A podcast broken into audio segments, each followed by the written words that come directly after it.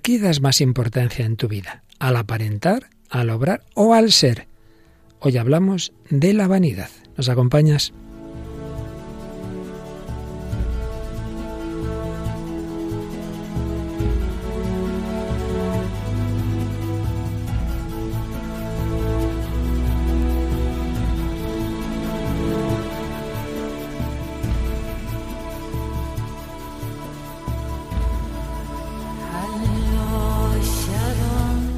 El hombre de hoy y Dios, con el padre Luis Fernando de Prada. Un cordialísimo saludo, muy querida familia de Radio María. Aquí estamos una semana más en este día. Seguimos profundizando en esas heridas de, que, de las que Jesucristo nos quiere a todos sanar. Hoy hablamos de la vanidad.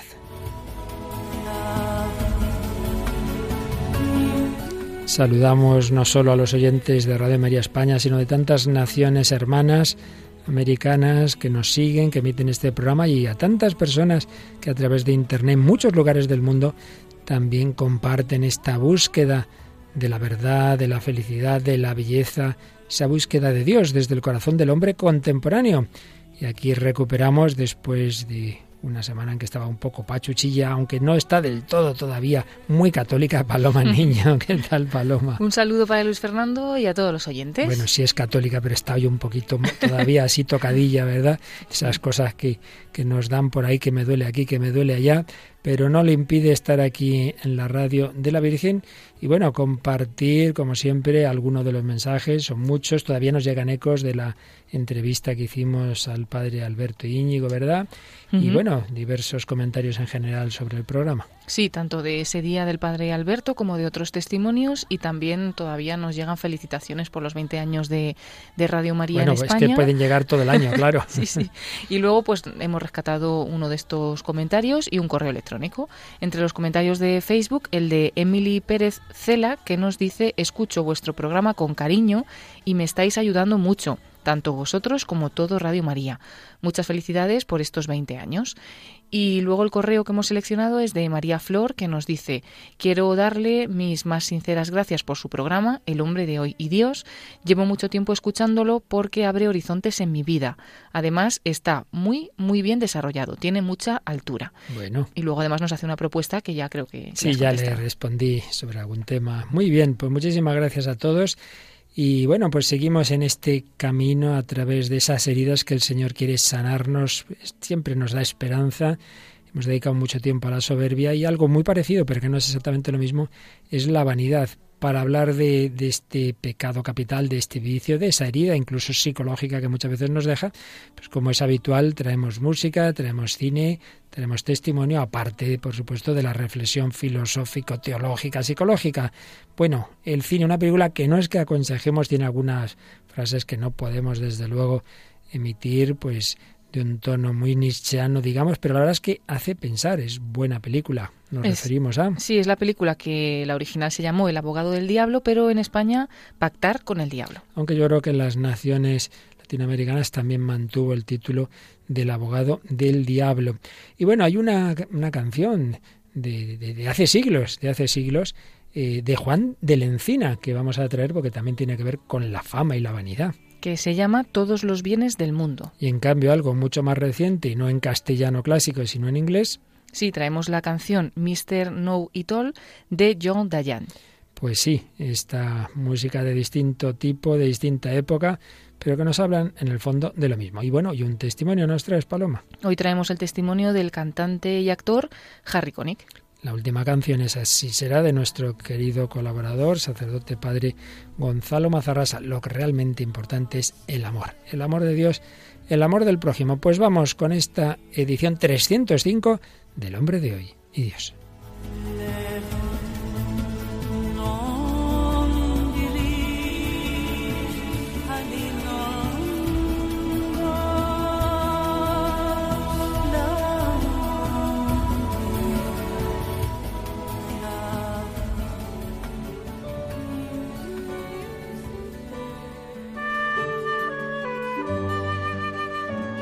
Recordemos que estamos en un bloque que nos quiere dar esa esperanza de que aunque tengamos heridas en nuestra alma, en nuestra psicología, Jesús ha venido a sanarlas.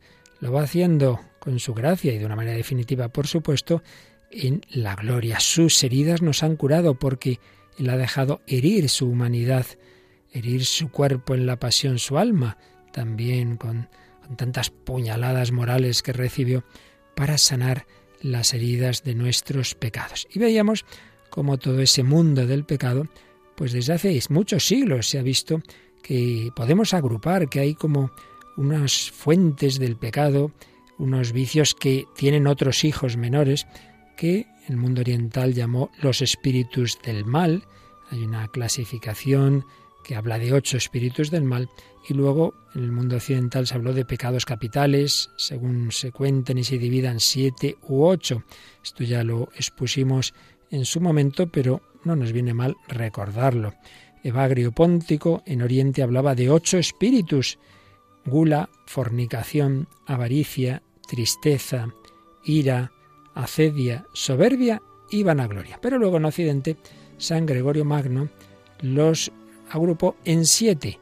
Mantenía la gula, a la fornicación la llamó lujuria, la avaricia igual, a la tristeza la llamó envidia, porque la envidia es la tristeza por el bien ajeno, la ira igual, y lo que era la acedia, que es una tristeza por los bienes espirituales, se convierte o se queda en la pereza.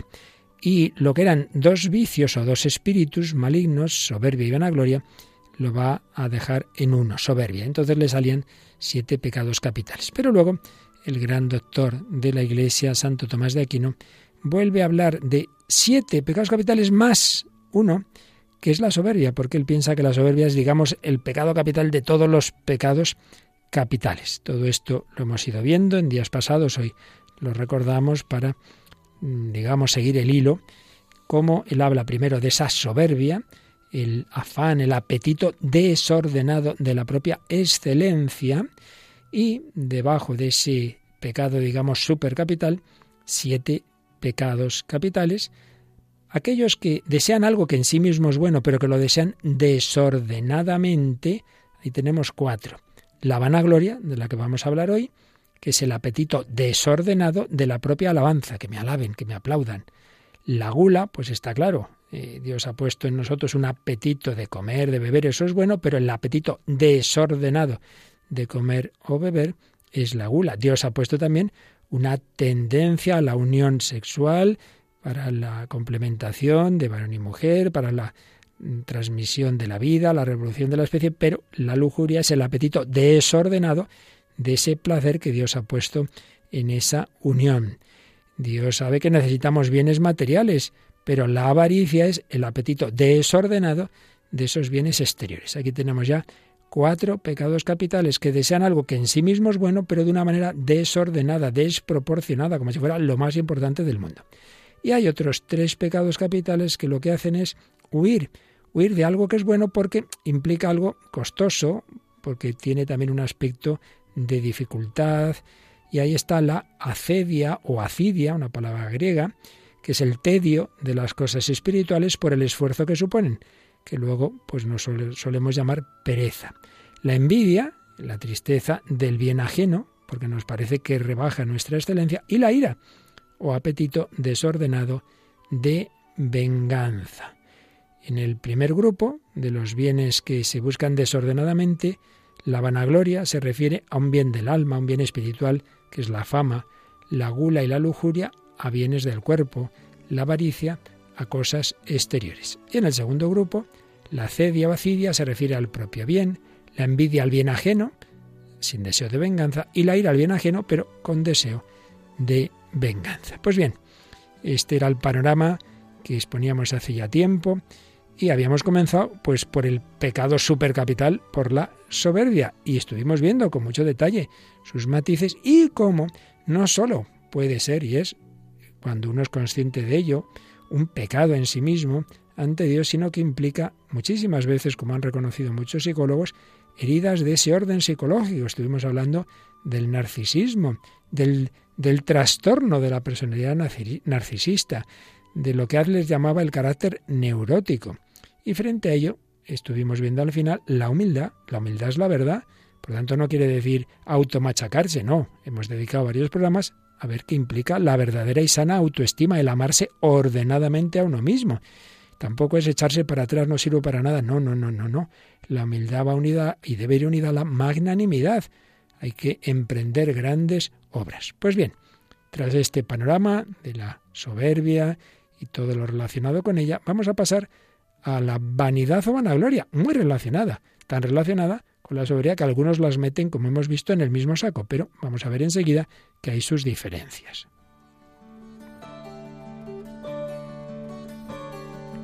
Sí, hay sus diferencias. Es cierto, los autores orientales hablaban de dos vicios, soberbia y vanidad.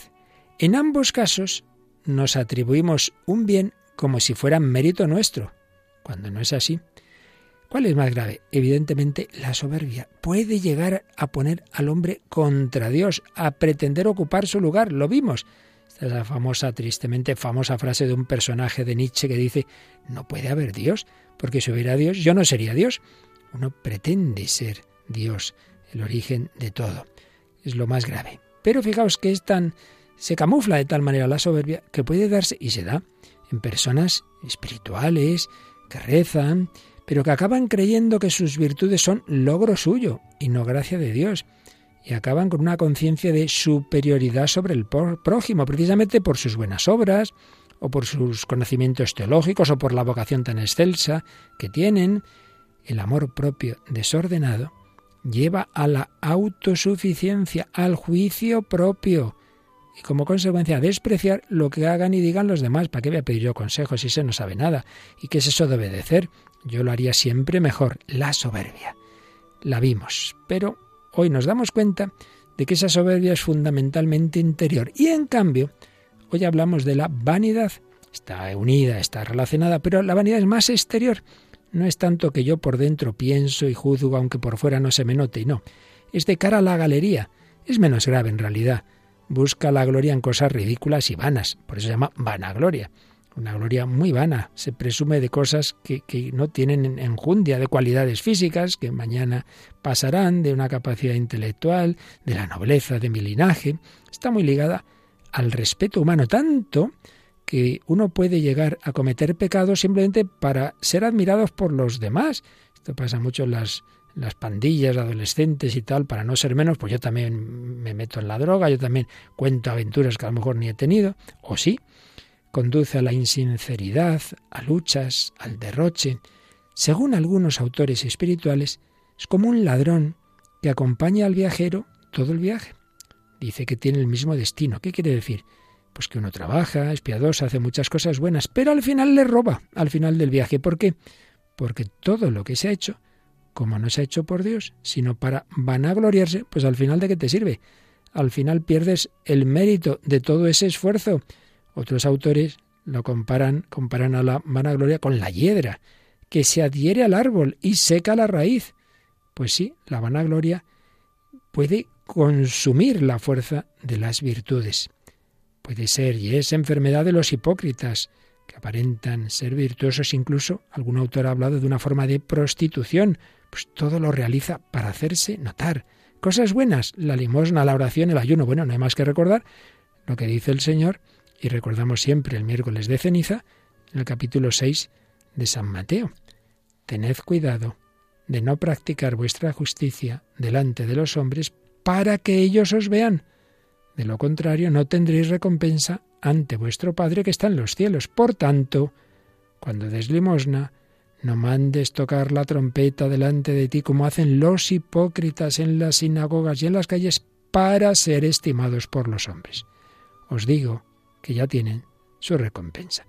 Y esto lo va diciendo el Señor de la oración y del ayuno. No hagáis las cosas de cara a los demás, sino para vuestro Padre celestial. Por tanto, la soberbia es el apetito desordenado de la propia excelencia y la vanagloria tiende inmoderadamente a la manifestación de esa excelencia. Dicho de otra forma, es el apetito desordenado de la propia alabanza.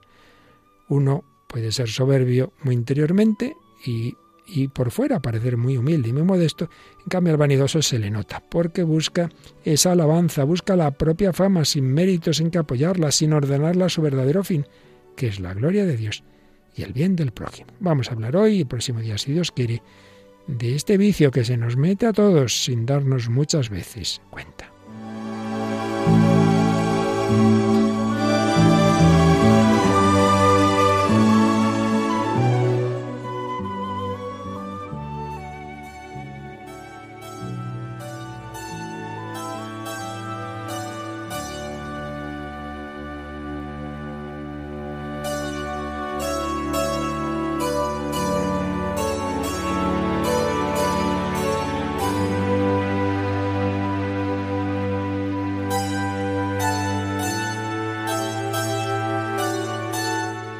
Aquí seguimos en Radio María, en El Hombre de Hoy Dios, Paloma Niño, y que nos habla el Padre Fernando de Prada. Hemos empezado a hablar de la vanidad o vanagloria después de haber dedicado muchos, muchos programas a, a la soberbia. Como decimos, están muy unidos estos dos vicios, pero la soberbia es como más interior, más grave realmente, aunque a veces se note menos.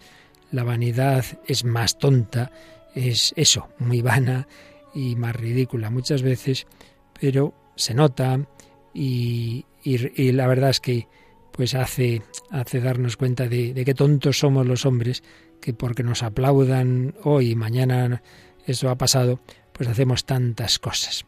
La raíz, según algún autor, está en que da más importancia al hacer y al aparentar que al ser. Juan Pablo II repetía mucho aquello de sé lo que eres, si eso es lo importante, lo que eres ni siquiera lo que hagas, mucho menos lo que aparentes. No es lo más importante lo que hace un sacerdote, sino que sea un buen sacerdote. No es lo más importante lo que hace un buen actor, sino que lo sea, porque entonces siempre actuará bien. Lo importante es el ser. No es lo más importante que hayas hecho esto o lo otro, sino el tener corazón de padre, de madre, etc. Pero en cambio, la vanagloria impulsa hacer depender el sentido de la vida y el éxito del propio obrar del aplauso de los demás. Eso es terrible, porque es tan variable, es tan, tan absurdo vivir de cara a los demás. No hay más que ver al Señor, pues cómo le aplaudían, le seguían las masas y luego crucifícale, crucifícale. Pero el vanidoso pone el propio yo en el centro del mundo, como el niño que exige la atención de todas las miradas. Mírame, mírame. Bueno, niño está bien, pero si uno ya va creciendo, hay que luchar y hay que poner lo importante no en lo que hacen las personas y mucho menos en lo que aparentan. Dice eh, Enzo Bianchi en una horita muy buena, una lucha por la vida, el combate espiritual, dice, todo ser humano es un nombre y un rostro, no un participio ni un automóvil.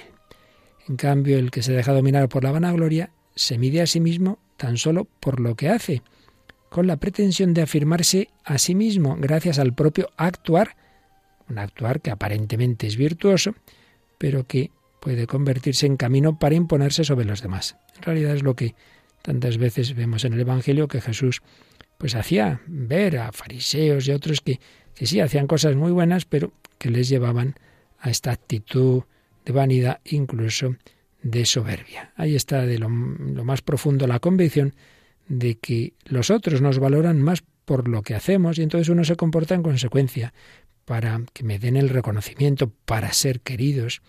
O a veces lo que desencadena la ansia de sobresalir es simplemente, sobre todo para personas inseguras, un tosco deseo de ser amadas y estimadas. Pero bueno, antes de seguir, Paloma, vamos a escuchar en una canción de hace ya siglos, en de, la Castilla española, pues como esto de, de la fama, de la vanidad, esto es muy antiguo, esto no es una cosa de hace tres días, ¿verdad? Sino que siempre se ha dado. ¿Qué canción tenemos?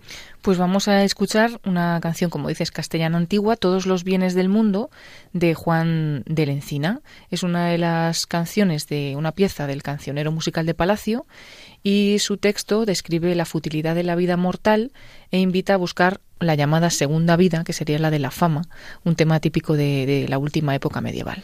Lo que llama la atención es que en vez de uno esperaría, ¿verdad?, en una sociedad cristiana decir, oye, lo importante es la vida eterna, pero aquí reduce la eternidad a la segunda vida de la, fama. Tú te habrás muerto, pero seguirás siendo famoso, se acordarán de ti, ¿verdad? Exacto, como un poquito a lo que dejes, pero no de buena obra o de, lo que hayas hecho bien, sino de lo que haya quedado de tu fama, de tu que hayas quedado ahí como elevado, ¿no? Y, Juan de la Encina, por decir algo de, de él, fue un poeta, músico y autor teatral del prerrenacimiento español y se puede decir también que es uno de los mayores exponentes de la polifonía religiosa y profana de España de finales del siglo XV y principios del XVI, iniciador también del teatro español. Bueno, pues oímos esta composición, como veis, oís a Paloma de hace ya unos cuantos siglos, pero que parece que, que está dicha hoy día. Todos los bienes del mundo de Juan de la Encina.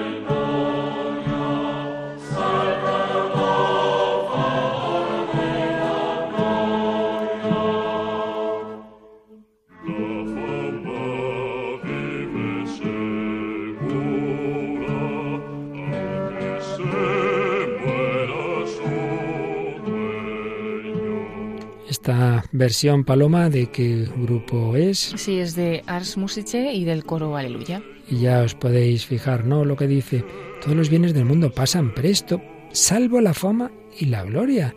Es lo que va a quedar. Bueno, pues eso de que la fama vive segura, aunque se muera su dueño, nos recuerda a futbolistas, por poner el ejemplo quizá de los más famosos en el mundo de hoy, que lo eran famosos hace 10, 15 años y, uno ya no los oye. Y pasará lo mismo con los famosos ahora, ¿no te parece? Sí, la verdad es que el tiempo lo arregla todo. Rápidamente también la fama y la gloria pasa. Solo queda lo que realmente hemos sido ante Dios, el bien que hemos hecho. Eso sí, queda eternamente.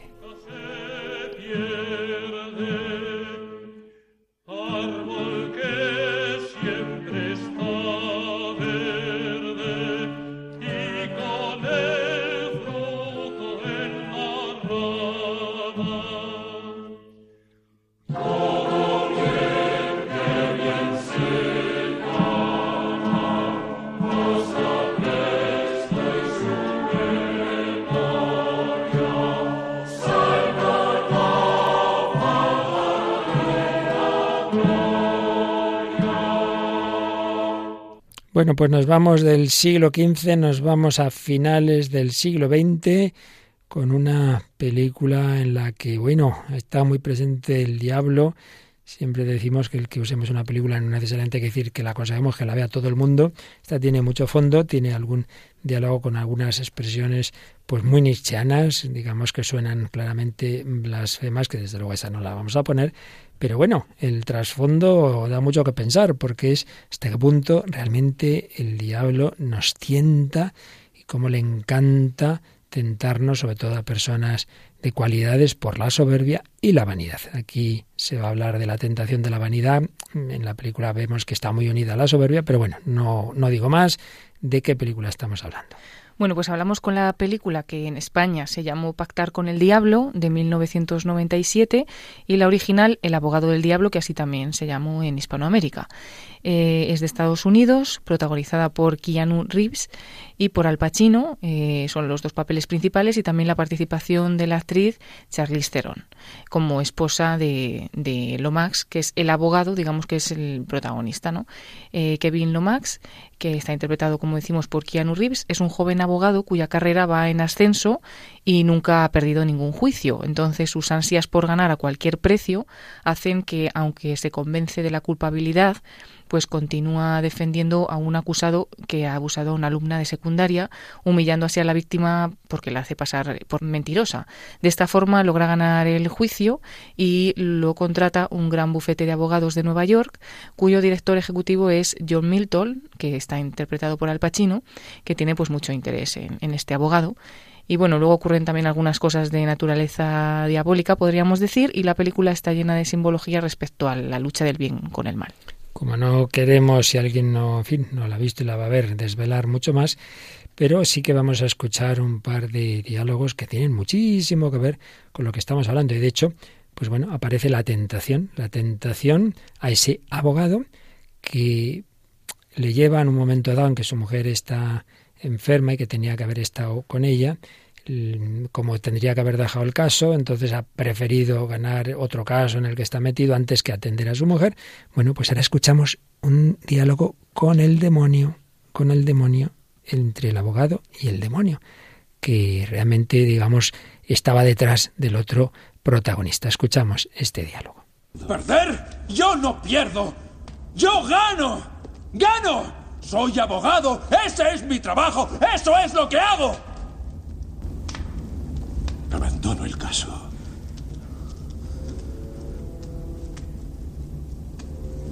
La vanidad es sin duda mi pecado favorito. Kevin es el más básico. Narcisismo, la droga más natural. Escucha, no es que no te importase Merian, Kevin. Es que demostraste estar algo más interesado por otra persona. Mismo. Es cierto. Yo lo hice. La dejé a un lado. Por favor, no seas tan duro contigo, Kevin. Necesitabas algo más, créeme. La, dejé a un lado y seguí mi camino. No puedes seguir torturándote, Kevin. Es inconcebible. Has llegado a la cumbre. Bueno, pues empieza dando esas voces el, el abogado y el demonio parece muy bueno ahí tranquilizándole, pero claro, le hace ver que es que ha caído en su tentación. La vanidad, dice, es mi pecado favorito, que es la frase con la que va a terminar la película, que se ha hecho famoso el final. Sí, me ha impresionado bastante. Y cuando le ha dicho, ¿no? Como que el narcisismo es el, la droga... La droga más natural. Más natural. Sí, sí, también tiene mucha enjundia esa frase. ¿eh? Y no hace falta que te tomes cocaína, no, no. Todos llevamos otra droga que es eso, yo aquí, eh, que todo el mundo me aplauda, ¿verdad? Sí, y luego porque en realidad le está halagando por ello. O sea, le está diciendo como que ha llegado ya al extremo de de la soberbia, de la vanidad y, le halaga por ello. Le dice, no, pero tampoco te preocupes demasiado. Y sin embargo ya parece que él como que va cayendo la, en la cuenta. Así es. Y luego a mí también me, da mucho que pensar cuando está con remordimientos de que prefirió esa fama, ese ganar un caso, a estar con su mujer que estaba gravísimamente necesitada de él. Entonces el demonio le dice, si no es que no te importara tu mujer, te importaba, pero te importaba más otra persona, tú mismo. Y lo afirma él. Y, yo, y él lo reconoce. Yo creo que esto tiene mucho fondo, porque yo creo que a todos nosotros nos pasa, hombre, a todos, salvo que uno esté ya muy mal, muy mal, nos gustaría ser buenos, generosos, claro, pero eso implica que ahora tengo que dejar de hacer esto, eh, vencer mi pereza, no ver ese partido que me encantaría, claro, tendría que visitar a esta persona, pero entonces sí, si quisiera, pero me importa más mi propia comodidad, mi propio éxito, yo mismo, en definitiva. Y ese es el amor desordenado de uno mismo. Hay que amarse, pero no desordenadamente. Yo creo que es una enseñanza, es lo que decimos siempre, el cine, aunque a veces oigas, o en otras obras, ¿no? Pues barbaridades, nos enseña, aunque sea desde el enemigo, claro. Sí, te ayuda a verlo realmente así, ¿no? Porque a veces podemos tener muchas excusas para no hacer ciertas cosas o para abrirnos un poco a los demás y a ver si la razón somos nosotros mismos, pues es que estamos cayendo en esa soberbia.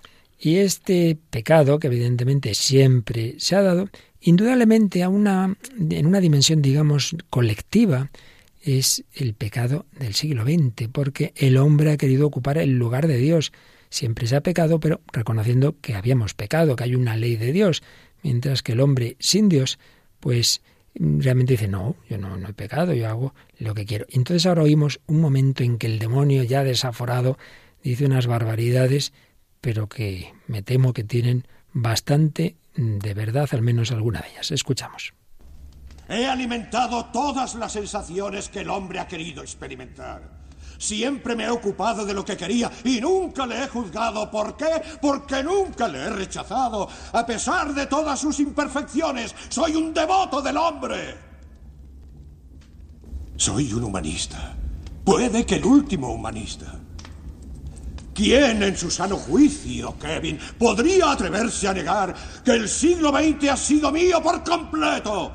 Todo mío, Kevin. Todo mío. Mío. Estoy pletórico. Ha llegado mi oportunidad. Madre mía, madre mía. Eh, vamos a echar agua bendita porque realmente sí, sí. qué grito del demonio, ¿eh? Sí, pero además qué impresión que esto lo podamos encontrar en una película, como decías antes, ¿no? Que realmente, o sea, el demonio dice, el siglo XX ha sido mío, pero bueno, quizá tiene algo de razón. Pues me temo que mucho, porque el, el siglo de los genocidios, de, de la Shoah, del Gulag, de las guerras mundiales, de la bomba atómica y en el último tercio de bajo capa de democracia, etcétera, del genocidio, del aborto y de tantas barbaridades que se están extendiendo en el siglo XXI, pues como continuación de ese hombre que se cree Dios y que tiene la llave del bien y del mal, de la vida y de la muerte, de la eutanasia, etcétera, etcétera. Entonces dice, no, no, si yo soy un devoto del hombre, es decir, como que el hombre, que es lo superior, mentira, porque luego el demonio lo que quiere es pues matarnos, quiere nuestra muerte, pero se presenta como devoto del hombre. Y en cambio, en una parte que no ponemos, porque ya digo que hay ahí unas expresiones pues que prácticamente son blasfemas, pues presenta a Dios como enemigo de la felicidad del hombre. Siempre la tentación, bueno, esto ya viene del paraíso original, ¿verdad? No, es que Dios no quiere, seréis como Él, entonces Dios siempre te prohíbe y no tomes y no hagas esto y lo otro, etcétera, etcétera. Es la gran tentación. Pero en lo que hoy nos fijamos es cómo tienta a este abogado por el tema de la vanidad, por seguir siendo el mejor abogado, el que gana siempre, a lo a cueste lo que cueste, aunque sea defender a un, a un criminal eh, y, y, hacer ver que la, la, aquella chica es una mentira, o aunque sea abandonando a su mujer que le necesitaba mucho y no contamos más para el que quiera ver la película. Bueno, pues vamos a escuchar ahora, ya que te has ido a Estados Unidos en la misma lengua, pero me parece que es de Inglaterra y un grupo eh, joven, el, el, gigante Jan de Giant, estos nombres un poco extraños de los mm. grupos, ¿verdad? Y la canción. Pues la canción se llama Mr. No It All. Y bueno, simplemente decir que este, este grupo, con este nombre, ¿no? Young Dayan, es una banda de indie rock estadounidense que se formó en, Decía en yo California. Inglaterra y es también de Estados Unidos. Sí, es de La California. vanidad, la vanidad, me he equivocado. Y bueno, nació en 2004 y tiene algunas canciones que han sido pues como muy importantes en Estados Unidos. Y hoy vamos a escuchar esta, Mr. No It All. Es eh, esa expresión inglesa, el que es el que lo sabe todo, nosotros diríamos el sábelo todo, el sábelo todo. Bueno, luego traducimos, escuchamos un poquito esta canción. Jack from school,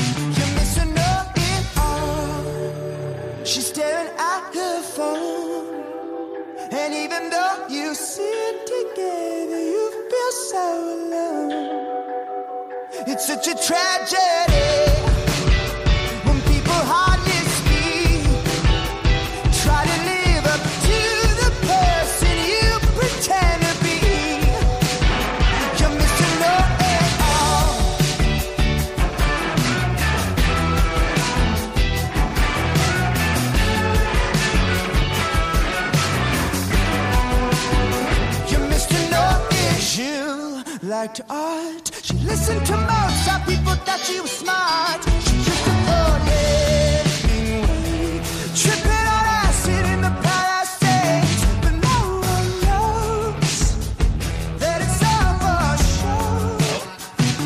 Tú eres el Señor, sábelo todo. Y ya está mirando su teléfono. Y aunque se sientan juntos, te sientes tan solo. Es una gran tragedia. Cuando la gente apenas habla, tratas de vivir como la persona que finge ser. Tú eres el Señor, sábelo todo. Es todo para presumir. Cuando la gente apenas habla, tratas de vivir como la persona que finge ser. Tú debiste de haber sabido que tratas de cambiar con amor para decir hola, por favor no cuelgues. Tengo miedo de lo que diría. Hola, hola. Soy el Señor, sábelo todo.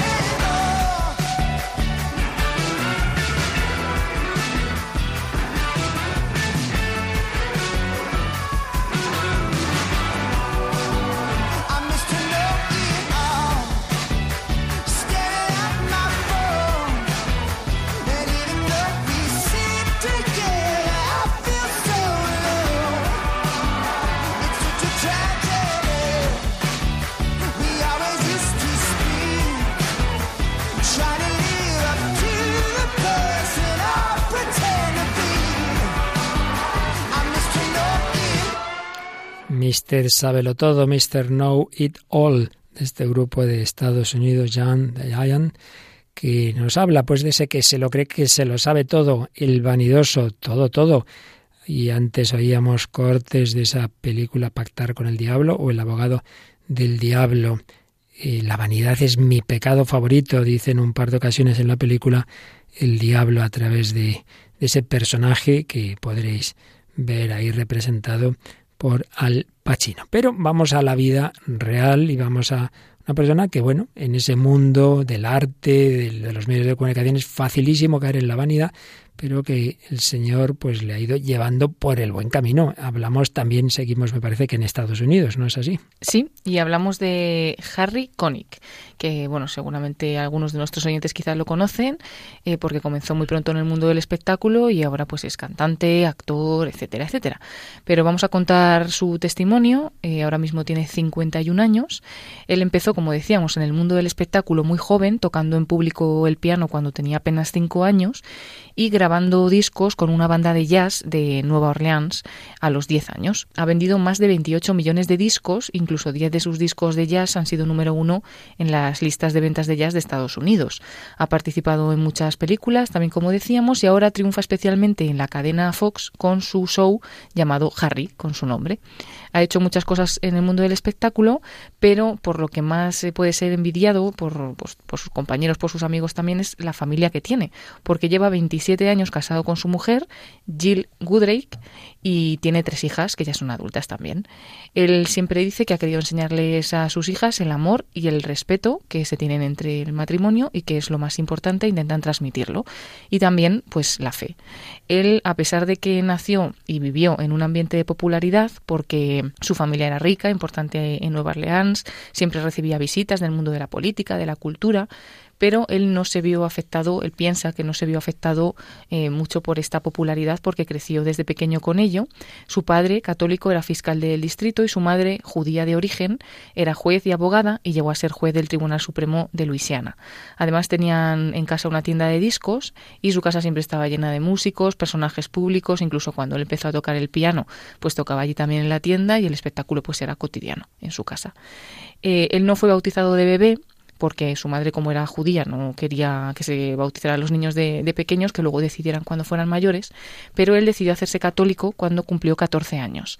Él dice que esto tiene sus ventajas y sus desventajas. Dice que aunque las desventajas sean mayores que las ventajas en bautizarse tarde, pero que la ventaja es que eres tú el que descubres que estás en un proceso personal de fe y que encuentras las respuestas y puede ser que sean más profundas si las has descubierto tú mismo.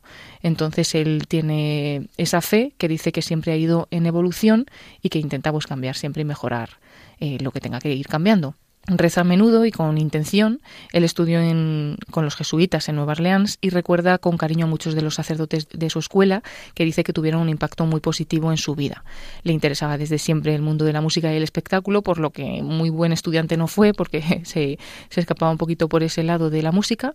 Y bueno, dice que también le encantaba el obispo Hanan de Nueva Orleans y también es fan, se declara fan de los últimos papas para manejarse en este mundo artístico bien, dice, sin caer en la vanidad y en la soberbia, pues hay que centrarse en las cosas que son verdaderamente importantes y valiosas, que no es esa fama, como escuchábamos antes en la canción, sino eh, cosas eh, como la familia, la fe y la comunidad.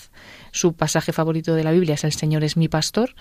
Él piensa que ha estado siempre guiado por este pastor y además era un poema que era para su madre era como un poema que le daba consuelo, porque su madre hemos dicho que era judía, no era católica, pero este salmo sí que lo tenía ahí como, como un poema que le ayudaba y le daba consuelo. Murió también de un cáncer en 1981 y eh, desde niño fue acompañado a misa por su padre y su hermana y lo sigue haciendo porque eh, es muy importante para su fe la Santa Misa y la Eucaristía y dice que si tuviera que pedir tres deseos diría quiero hacer la voluntad de Dios como primer deseo, el segundo deseo quiero hacer la voluntad de Dios y el tercero quiero hacer la voluntad de Dios. Está bien. Luego su programa este Harry por el que triunfa ahora también eh, es de variedades y de tono cómico por lo que dice que Dios no tiene por qué ser aburrido y que los católicos no tienen por qué ser aburridos y que ser como un niño le permite ser más espontáneo y creativo. Y luego, en su vertiente como artista, eh, lo que quiere es entretener porque dice que lo que él realmente quiere es que la gente sea feliz y pueda él aportar algo en que la, gente sea feliz. Bueno, es un ejemplo de, de, una persona que a pesar de estar desde siempre en el mundo del espectáculo, pues basándose en lo que él decía, en la fe, en la familia y en la comunidad, pues no pierde un poco el norte y se va por, por la vanidad que estamos hablando hoy. Pues sí, es un ámbito como otros de especial fama hoy día, que hablábamos antes, por ejemplo, del fútbol, en el que en efecto lo más habitual es caer, caer en esa droga, en esa droga de la fama, del narcisismo, pero no necesariamente.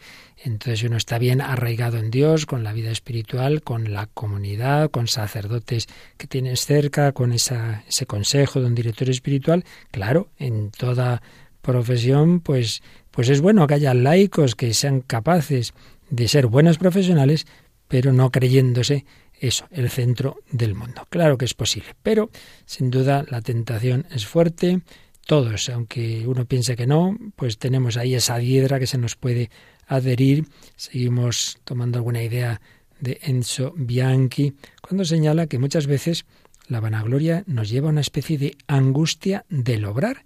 Si una persona no es segura, no se valora a sí misma, no tiene la verdadera autoestima de la que hablábamos en programas anteriores, entonces ¿qué hace? Pues no, pues obrar de manera que eso le granje el aprecio de los demás, puede llegar a complacerles en todo. Hay que también saber decir que no. Pues no, no, hago lo que sea, incluso el trabajo del esclavo, trabajar una salvajada, hacer cosas que, que van contra la conciencia de uno, pero todo eso enmascara un enorme super yo, bajo el disfraz de la generosidad. Este trabaja aquí más horas que nadie, para ver si así me aplauden. Y se entra en un abismo peligrosísimo, porque si los demás nos reconocen y nos aplauden, me lo voy creyendo. Pero si no, pues mm, los demás se convierten para nosotros en gente ingrata. Son enemigos a los que hay que combatir. Y se va perdiendo, por otro lado, la confianza en uno mismo. Uno no se valora por lo que es, sino por lo que consigue o se desvaloriza por lo que no ha conseguido.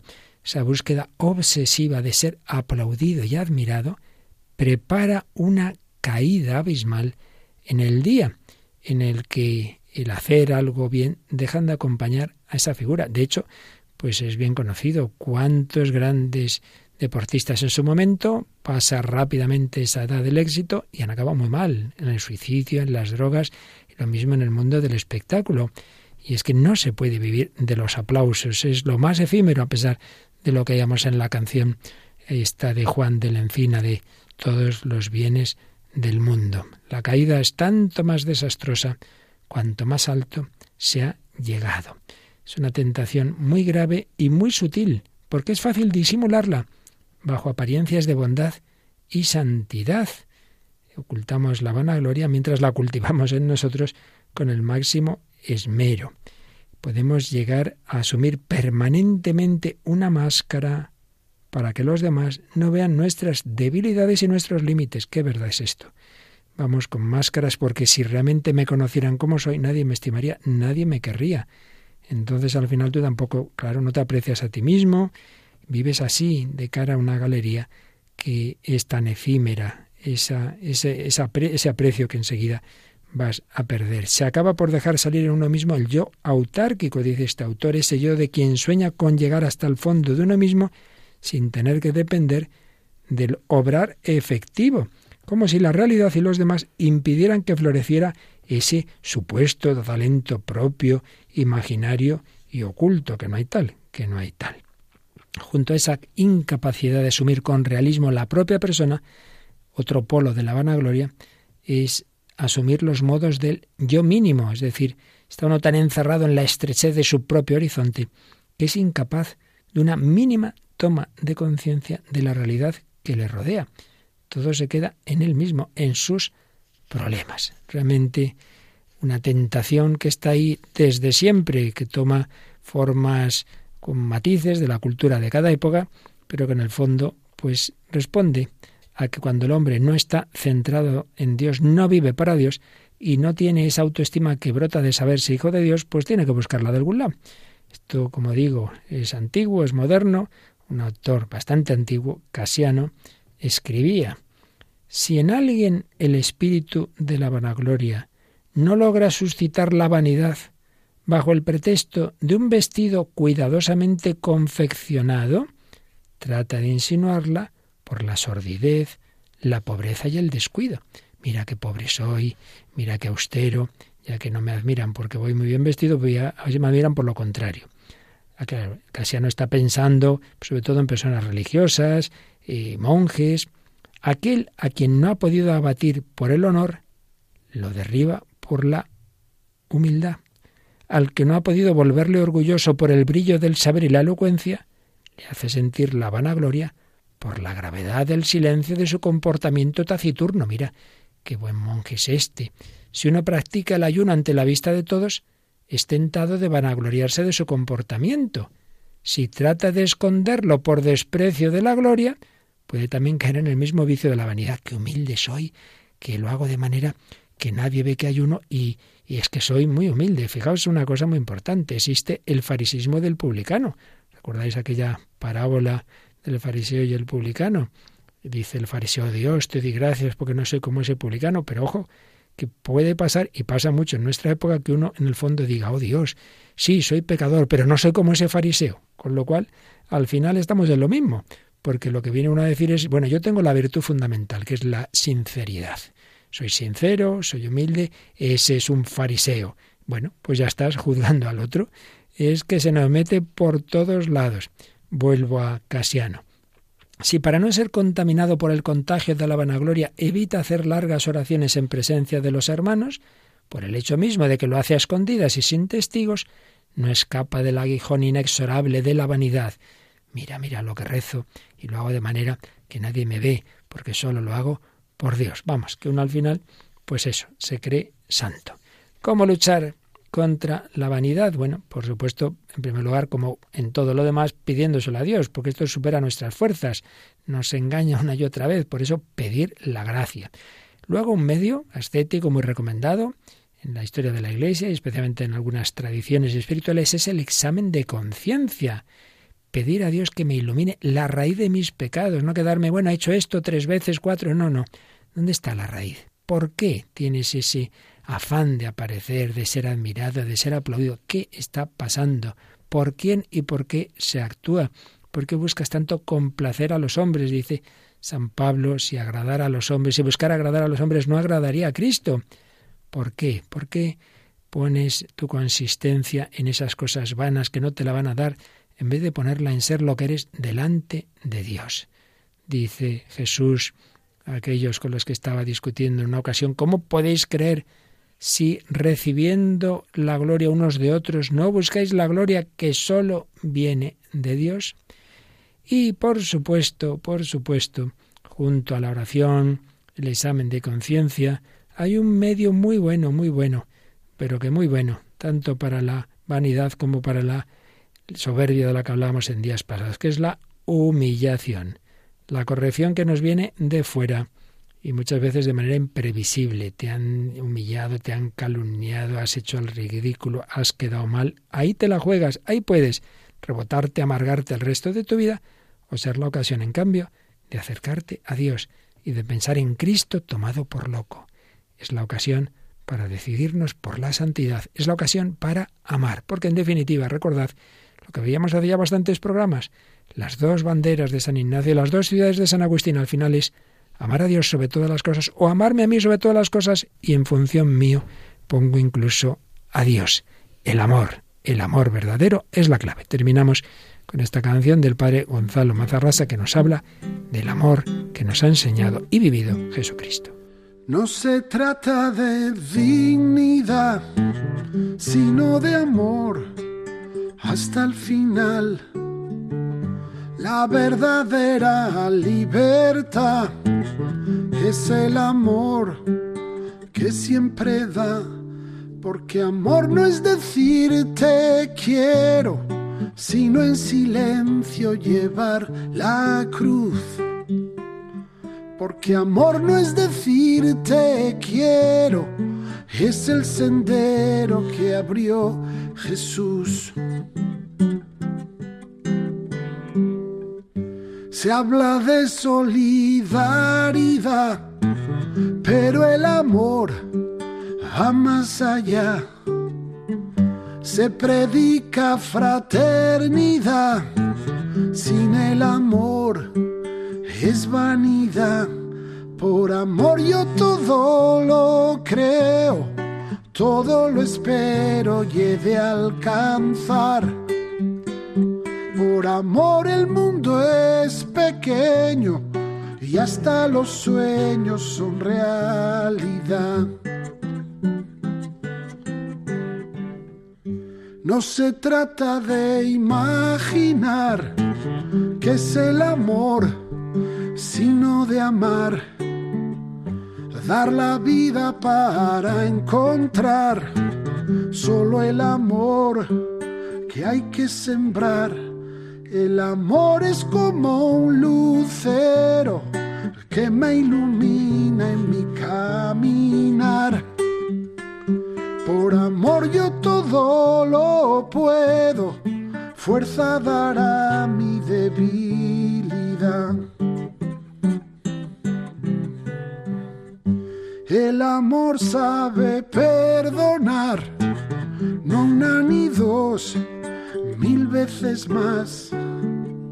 Y se alegra con la verdad, no en el error. Eso es amar, el amor nació en un madero, de un pecho abierto de par en par. Por la lanza brotó el venero de agua que salta la eternidad. El amor nació en un madero y en el silencio de Navidad. Una virgen llevó en su seno todo el amor de la humanidad. El amor nació en un madero y hoy a tu puerta llamando está. Quiere ser el tu compañero, quiere contigo resucitar.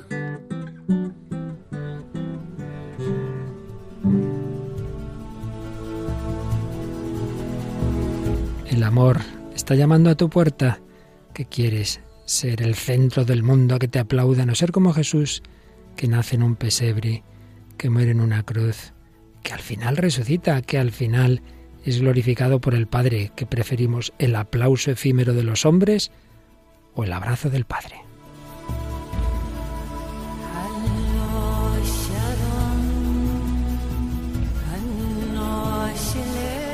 Pues así terminamos este programa que hemos dedicado a reflexionar un poquito sobre la vanidad. Próximo día lo haremos un poquito más, seguiremos con este tema, lo veremos en alguna obra literaria, si Dios quiere.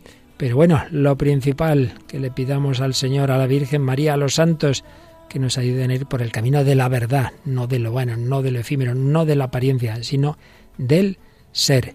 Y bueno, para que nos ayudéis a nosotros también en este camino, como siempre os pedimos vuestros comentarios, vuestros, vuestras reflexiones, Paloma. Sí, los esperamos en el correo electrónico el hombre de hoy y Dios arroba radiomaria.es o también a través de nuestra página de Facebook que se encuentra fácilmente buscando en el buscador de esta red social por el nombre del programa, el hombre de hoy y Dios.